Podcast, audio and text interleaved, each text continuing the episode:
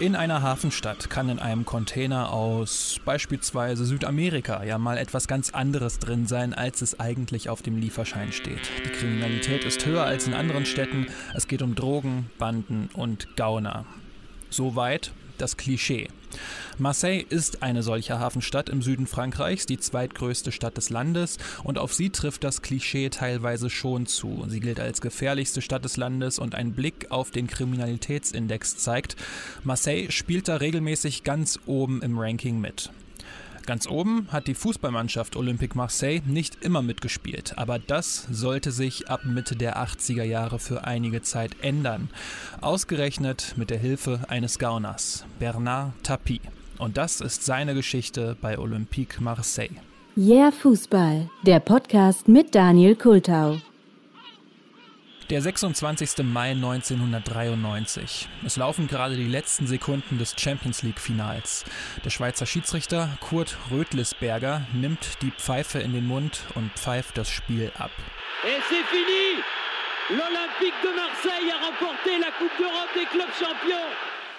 Olympique Marseille hat das Champions League-Finale mit 1 zu 0 gegen den AC Milan gewonnen. Basile Boli hat das goldene Tor geschossen. Als der Abpfiff ertönt, erstürmen alle Marseille-Ersatzspieler das Spielfeld. Trainer Raymond Goethals stürmt auf den Platz und auch Präsident Bernard Tapie ist am Ziel seiner großen Träume angekommen. Der Spieler Marcel Desailly trinkt in der Kabine Sekt aus dem riesigen silbernen Pokal. Es sollte wirklich die Krönung und der größte Moment der Vereinsgeschichte sein. Doch haben sie wirklich den Titel gefeiert oder doch Korruption, Betrug und Doping? Das wohl spannendste Epos des französischen Fußballs beginnt 1986 in Marseille. Marseilles damaliger Bürgermeister war Gaston Defer und der hatte eine Sache erkannt. Und zwar, dass es für die Politiker in Marseille besser läuft, wenn auch der Fußball in der Stadt gut läuft. Das Problem, das war damals nicht der Fall. Marseille hat eher gegen den Abstieg gespielt, als um irgendwelche Trophäen. Aber wie bekommt man das jetzt hin? Gaston Defer hatte da eine Idee. Bernard Tapie. Bernard Tapie. Man könnte auf die Idee kommen, dass sich Donald Trump einiges bei ihm abgeschaut hätte. Ein echter Lebemann, groß, gut aussehend, immer leicht gebräunt, charmant, braune Augen und so ein gewisses Hollywood-Lächeln. Aber auch manchmal über die Grenze der Legalität hinausgehend, mit einem starken Beißreflex ausgestattet. Er ist eine dieser Personen, die heute im französischen Rap glorifiziert werden, wie zum Beispiel vom Rapper Sola. J'avale ma pilule, je rentre dans le fight, qui finissent au tapis. Eh, comme Bernard Tapie, c'est tout pour la monnaie comme Bernard Tapie. Je suis dans le gang et je fais. Je rentre dans le fit, qu'il finisse au tapis, et comme Bernard Tapie. C'est tout pour la monnaie comme Bernard Tapie. Frei übersetzt, ich gehe in den Kampf und schicke sie auf die Matte wie Bernhard Tapie. Alles für das Geld wie Bernard Tapie. Passende Lyrics, doch wer ist Bernard Tapie eigentlich? Bernard Tapie ist jetzt niemand, über den man damals gesagt hat, ja, das ist ein Fußballauskenner. Tapie wurde in Paris als Sohn in eine Arbeiterfamilie hineingeboren. Er hat sich nach oben gearbeitet, indem er unter anderem in Varietés gesungen hat, Fernseher verkauft hat und später auch TV-Shows moderiert hat. Aber sein großes Spezialgebiet war es, Firmen aufzukaufen, denen es richtig mies ging. Die klassische Heuschrecke also. Kaufen, plündern, wegwerfen. Er investiert wenig, kassiert dafür aber umso mehr. Sein wohl größter Coup war die Adidas-Affäre im Jahr 1990. Ganz kurz und knapp gesagt, er kaufte sich für etwas mehr als 2 Milliarden Franc die Aktienmehrheit des Unternehmens und verkaufte sie wenig später für mehr als das Doppelte weiter. Der Fall hat die Gerichte zwar mehr als 10 Jahre beschäftigt, doch 2008 hat Tapie Schadensersatz von rund 400 Millionen Euro bekommen. Bernard Tapie hatte die Gabe, die genau richtigen Zeitpunkte zu erkennen. Sportlich hatte er vorher mit seinem Radsportteam La Vie Claire Erfolg. Da war er fünf Jahre Teammanager und vor allem die Tour de France 1985 wurde mit einem Doppelsieg zum ganz großen Triumph des Teams. Es war übrigens ein Team, dessen Firma er aufgekauft hatte. Und dann ist da wieder Gaston Defer, der Bürgermeister Marseilles, und der möchte, dass Tapie Olympique Marseille wieder ganz nach vorne bringt. Als Austausch würde Tapie so einen Fuß in die Politik bekommen. Und weil sich Tapie sowieso irgendwann mal um das Amt des Staatspräsidenten bewerben wollte, hat er sich diese Chance natürlich nicht entgehen lassen. Und das, obwohl er eigentlich ein Fan des AS Saint-Étienne war. Bernard Tapie ist also jetzt bei Olympique Marseille eingestiegen und hat sich in seiner Anfangszeit teilweise bis zu sieben Spiele pro Tag angeschaut, einfach nur, um möglichst schnell zu lernen und um die besten Spieler kennenzulernen. Denn er wollte nur Material aus dem obersten Regal, ganz egal ob Spieler oder Trainer. So kamen dann Spieler wie Rudi Völler, Karl-Heinz Förster, Klaus Allofs, Eric Cantona, Chris Waddle, Abedi Pelé und Jean-Pierre Papin zu Olympique Marseille. Papin hatte nach der WM 1986 eigentlich schon einen Vorvertrag bei der AS Monaco unterschrieben, aber Tapie wickelte ihn dann um seinen Finger und so sollte Papin der beste Stürmer in der Geschichte des Vereins werden. Fünf Saisons in Folge wurde er Torschützenkönig der französischen Liga. Fast hätte Tapie damals sogar Diego Maradona vom SSC Neapel nach Marseille gelockt, doch der Wechsel ist dann auf der Zielgerade gerade noch so geplatzt. Die ganze Kohle, die Tapie in die Mannschaft gesteckt hatte, zahlte sich aus, zumindest national. 1989 wurde Marseille französischer Meister. Es war der erste von fünf Meistertiteln in Folge. Doch international, da lief das alles noch nicht so gut. Aber da gab es einen Moment, der das alles ein wenig ändern sollte. Als Meister war Marseille ja auch im darauffolgenden Europapokal der Landesmeister, dem Vorgänger der Champions League, dabei und da ist die Mannschaft 1990 bis ins Halbfinale gekommen. Der Gegner war damals Benfica Lissabon. Das Hinspiel hatte Marseille zu Hause mit 2 zu 1 gewonnen. Im Rückspiel hat es dann bis zur 83. Minute 0 zu 0 gestanden und das hätte Marseille ja gereicht. Doch dann kam eine Ecke ein Benfica-Spieler verlängert den Ball und in der Mitte steht der Stürmer Vata, der den Ball wie ein Volleyballer mit seinem Arm ins Tor baggert.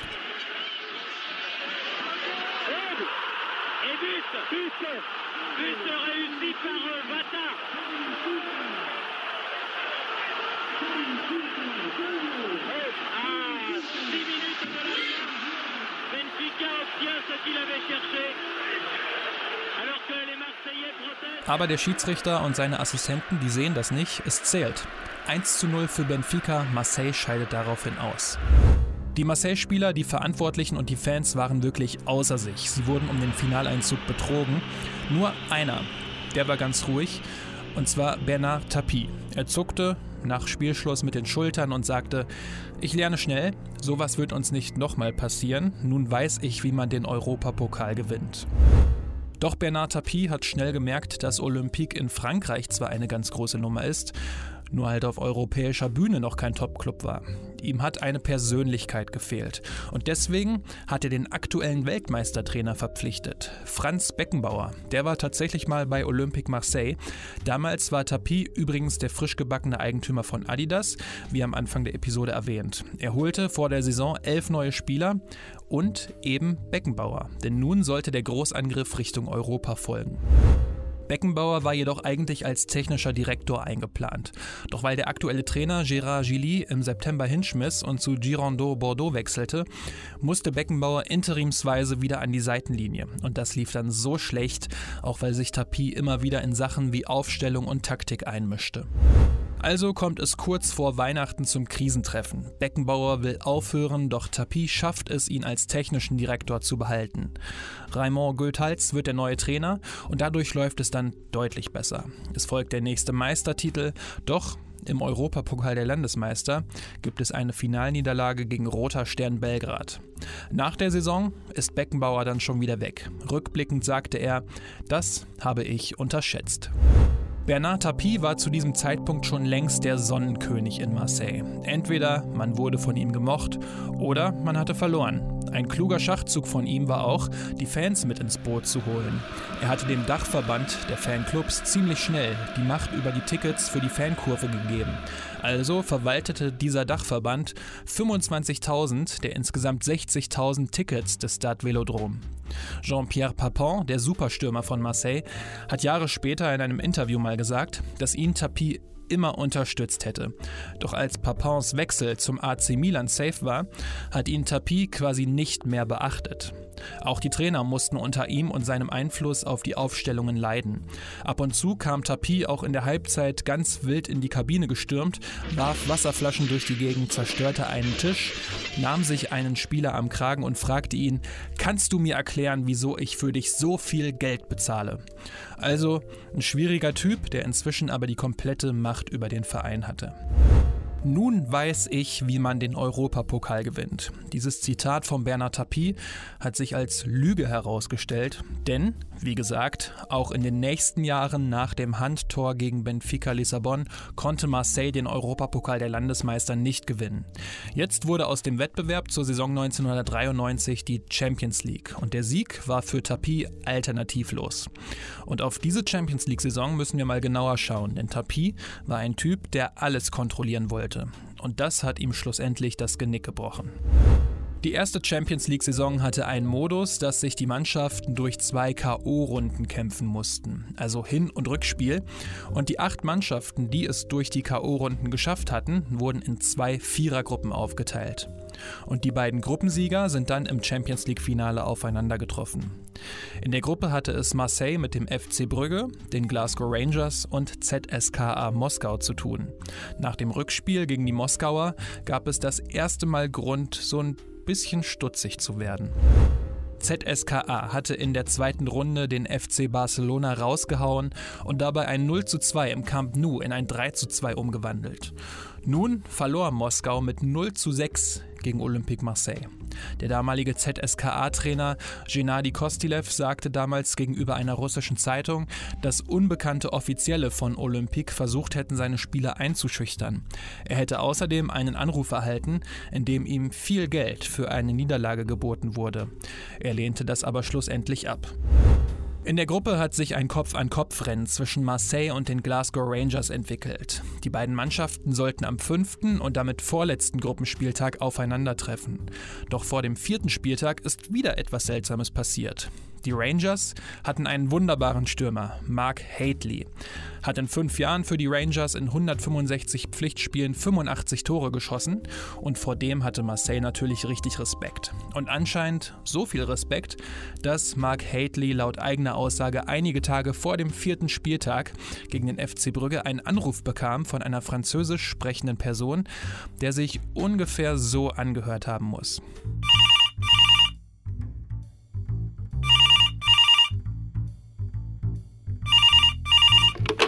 Ja, Mark Hately hier.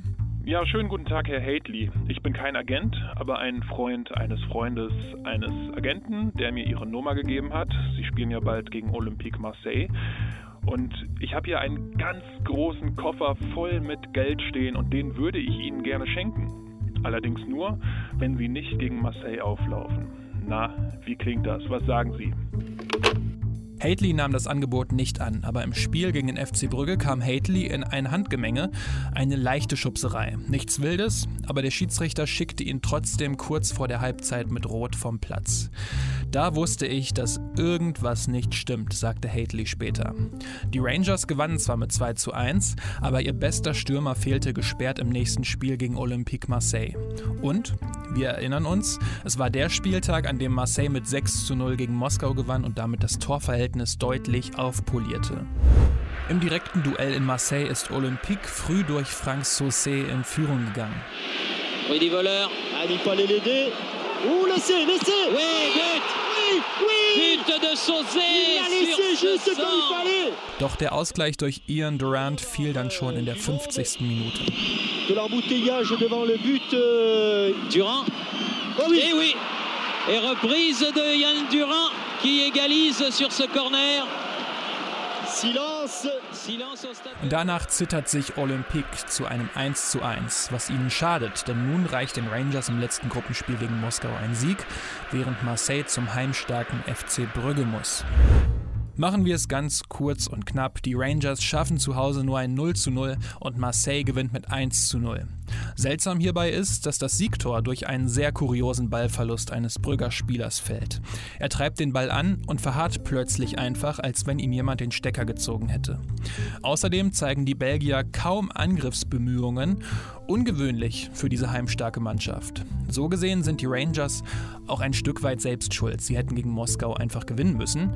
Doch was wäre gewesen, wenn ihr Topstürmer Mark Haitley nicht gesperrt gewesen wäre?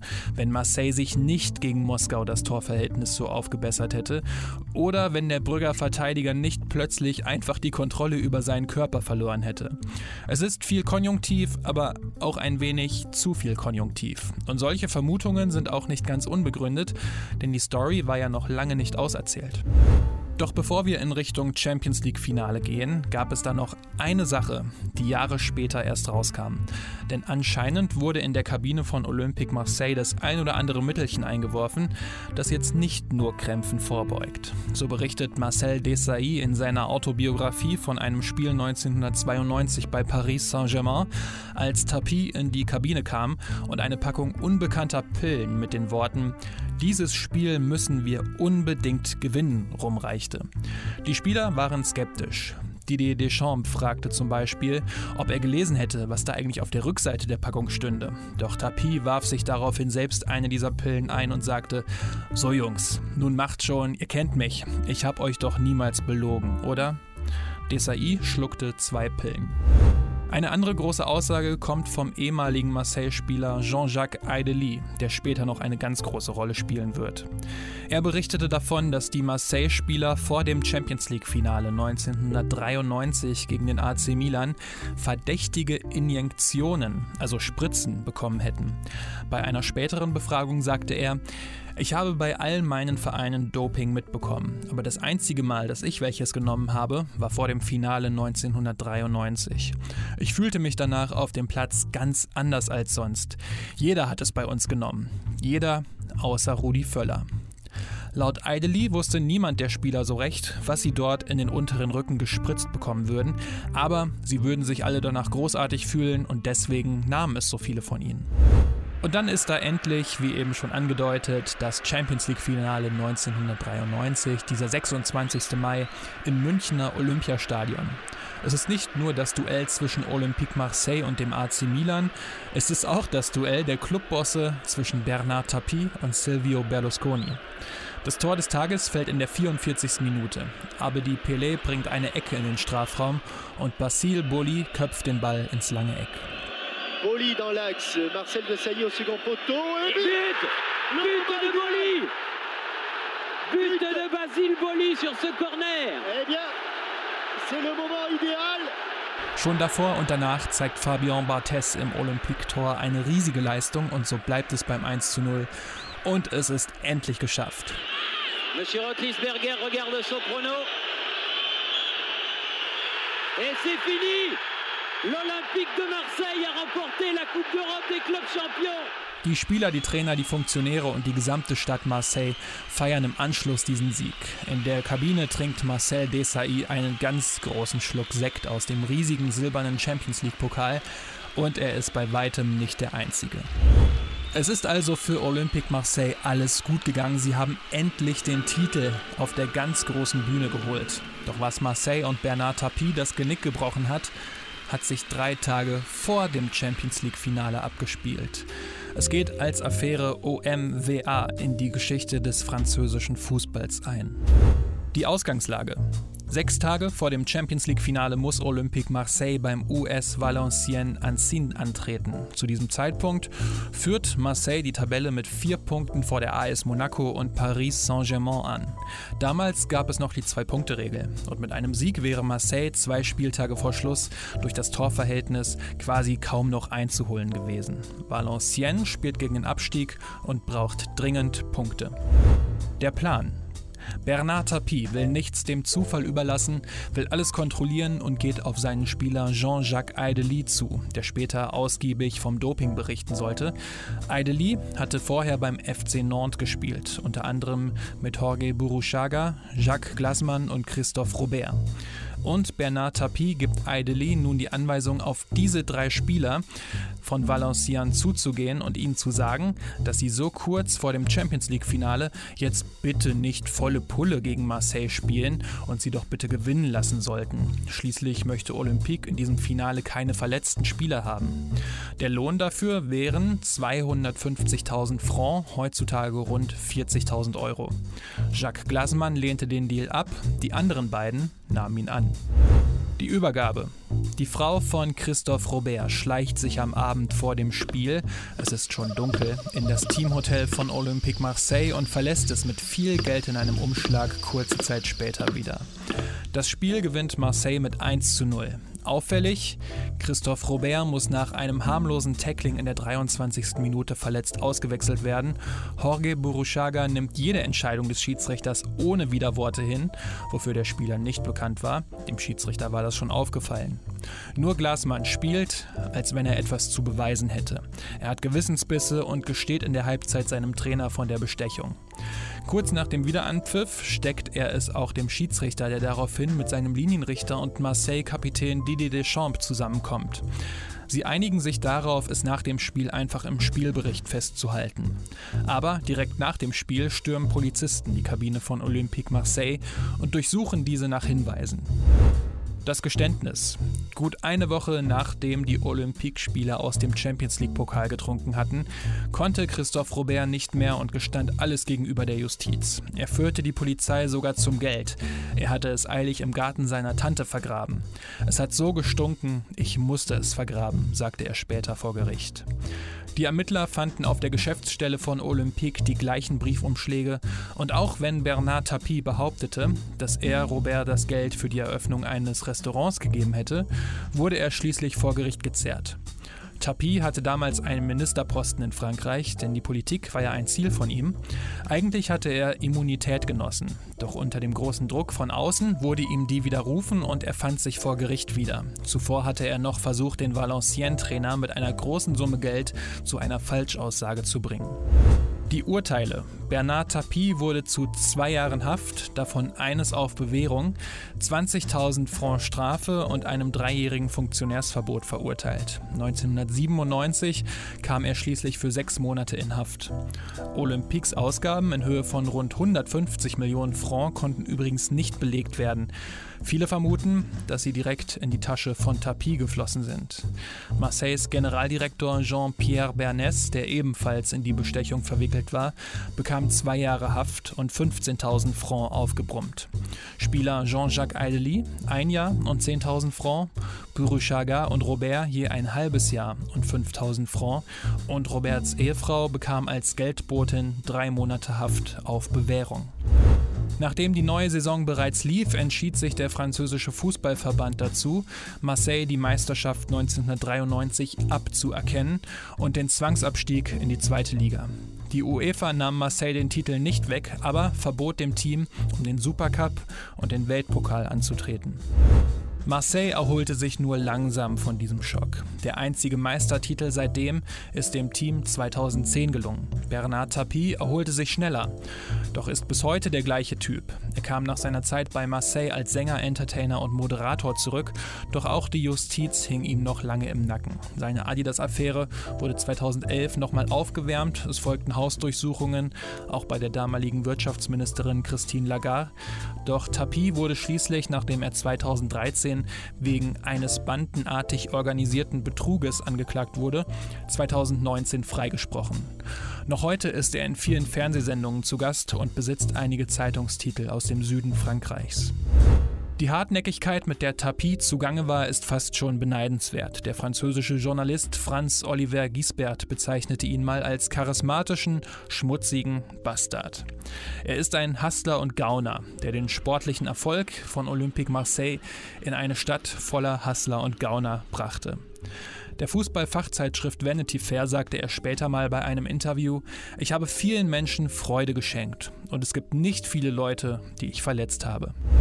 Das mag richtig sein, aber seine Machenschaften haben den Fußball verletzt. Die Lügen, Bestechungen, die Korruption oder das Doping hätten die Champions League schon im allerersten Jahr töten können, bevor sie überhaupt richtig gestartet ist. Aber der Fußball und die Champions League haben es überlebt. Denn das tut der Fußball immer. Dieses riesige Geschäft, in dem einfach viel zu viel Geld zu machen ist und in dem viel zu viele Menschen unterwegs sind, denen es nur um ihr eigenes Wohl geht. So, das war die 20. Episode des Hier Fußball Podcasts, dieses Mal rund um den Bestechungsskandal von Olympique Marseille. Bernard Tapie ist, glaube ich, so ein bisschen die Blaupause eines schmierigen, zwielichtigen äh, Präsidenten und die französische Version von Silvio Berlusconi. Finde diesen gesamten Fall wirklich super spannend, aber bin mir ziemlich sicher, dass es heute im Fußball nicht groß anders abläuft. Gerade auf der ganz großen Funktionärsebene, wo viele alte Männer sitzen, ist die Gefahr wohl ziemlich groß. Trotzdem auch interessant, dass dieser Champions League-Titel 1993 so vielen Menschen so viel Freude bereitet hat und dafür wird Tapie heute ja noch von äh, vielen verehrt. Vielleicht ein bisschen vergleichbar mit der WM 2006 in Deutschland, habe ich mir gedacht. Bei meiner Recherche bin ich natürlich auch auf viele YouTube-Videos gestoßen und da wird ähm, Bernard Tapie in den Kommentaren regelmäßig dafür gedankt, für diesen Titel 93. Aber dann gibt es natürlich auch die andere Seite, beispielsweise von den Glasgow Rangers oder der AS Monaco und so weiter und so fort, die sich wirklich betrogen fühlen. Also eine absolut polarisierende Persönlichkeit. Und solche Leute wie Bernard Tapie werden ja schon seit langer Zeit abgekultet, wie auch im Rap-Song am Anfang zu hören war. Aber es ist halt kein Tony Soprano oder Walter White, sondern das ist das echte Leben. Und da muss sowas dann auch einfach ja, bestraft werden, finde ich. Ja, also, wie hat es euch gefallen? Schreibt mir doch gerne über Twitter oder Instagram. Die ganzen Daten findet ihr in den Show Notes oder einfach direkt auf jahrfußball.de. Und wenn euch der Podcast sonst gut gefällt, freue ich mich natürlich auch über eine gute Bewertung auf iTunes, ein Retweet oder einfach über ein paar nette Worte. Bis zur nächsten Episode und macht's gut.